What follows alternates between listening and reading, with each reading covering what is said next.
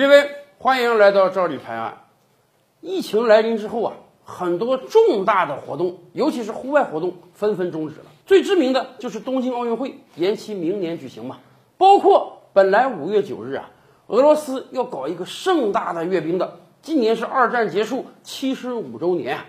俄罗斯本来变发英雄帖，邀请各国领袖都出席，结果疫情影响，俄罗斯说了，那算了吧，我们这个大型的阅兵不搞了，我们就搞搞这个飞行检阅吧。啊，人就不要太密集了，毕竟俄罗斯现在疫情也很严重，这是一个正常现象。各国都因为疫情取消了很多大型活动。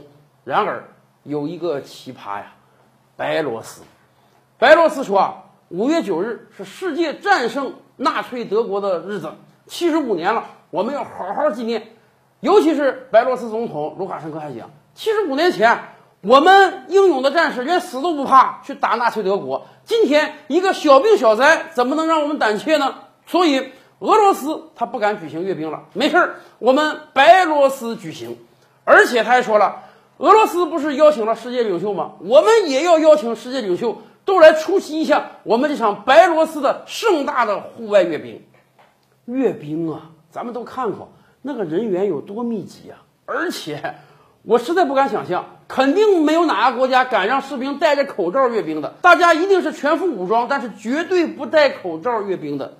那么，疫情传播风险还是很大的。到目前为止，我没有听说过任何一个外国元首敢于出席白罗斯这场阅兵。而且，本来啊，这两年白罗斯一搞阅兵。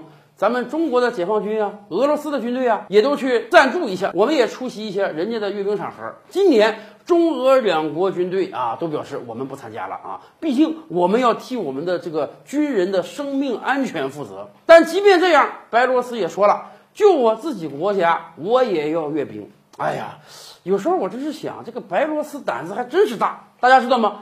当这个疫情在欧洲蔓延开的时候，五大联赛全停了。世界球迷没有比赛可看了，哎，有的球迷突然发现白罗斯足球联赛没停啊，在那段时间，全球球迷都只能看白罗斯的联赛了。当然，后来由于疫情原因，白罗斯联赛打了一段时间也暂停了。但是架不住卢卡申科总统英勇啊，人家卢总统就多次讲，新冠疫情算个什么事儿啊？你们只要多去泡泡热水澡啊，多去喝喝伏特加，哎。温度和酒精是能杀死病毒的，我们白罗斯根本就不怕这些。但问题是，今天白罗斯的疫情也不容小视啊，确诊人数也是快两万人了。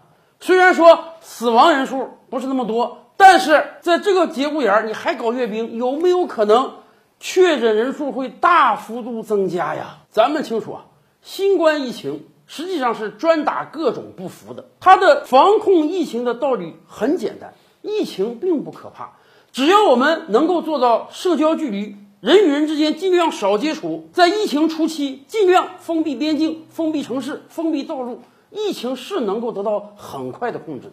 可是。当疫情来临的时候，如果你感觉到，哎，疫情不可怕，我绝对能战胜疫情，我根本就不用封闭城市啊，我人与人正常交往全都进行，我口罩也可以不戴，甚至像有的国家在疫情初期那样搞所谓的群体免疫政策，那么对不起，你这个国家就会迎来疫情的大爆发。西欧一个又一个强国接连倒下，确诊人数五万、十万、二十万。